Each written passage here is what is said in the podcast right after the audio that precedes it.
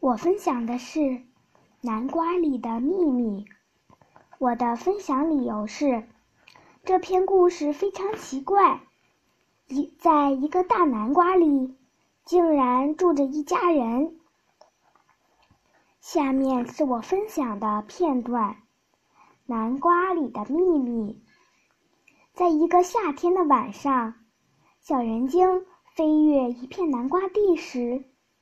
发现地里有一个特别大的南瓜，他想在这个大南瓜上玩一会儿。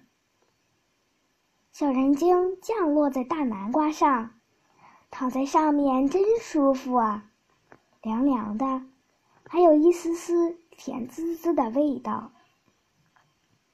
小人精数了一会儿星星，听见有人说话。还有婴儿的哭声，小人精一咕噜坐起来，四处张望，谁谁在说话？谁在哭？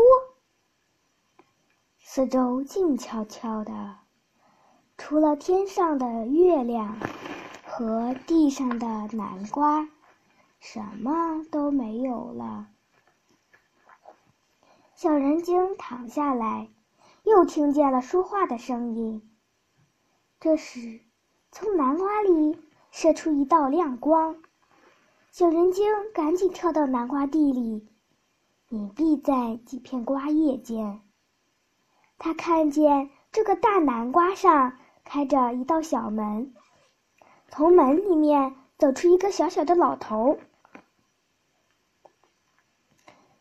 只见。他从他先从一片南瓜叶上采集了一些露露水，又在一朵南瓜花上采集了一些花粉，然后回到大南瓜里。就在小老头要进门的一霎间，小人精钻了进去，躲在一张桌子底下。这是一个很漂亮的房间，有床，有桌子，还有椅子，不过都是小小的，像小孩子玩的玩具。房间里有几只萤火虫在飞舞，所以房间特别明亮。小老头把采集的花粉和露。露水交给一个白发的小老太太，小老太太把露水和花花粉倒进一个核桃壳里，拌了拌，然后去喂一个正在哭啼的婴儿。婴儿吃饱了，不再哭啼，小老太太把它放回床上。它只有三寸长，那个婴儿的床也不过玩具盒那么大，是用南瓜藤做的，上面还挂着轻纱呢。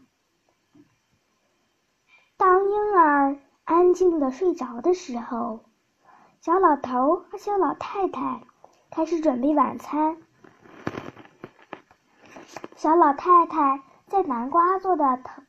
在南瓜藤做的桌子上，铺上了雪白的桌布。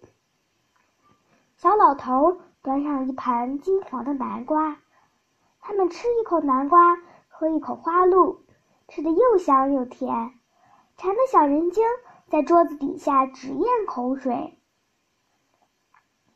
夜深了，小老头和小老太太睡觉了，他们打开小门。把萤火虫放出去，小人精也趁机溜了出来。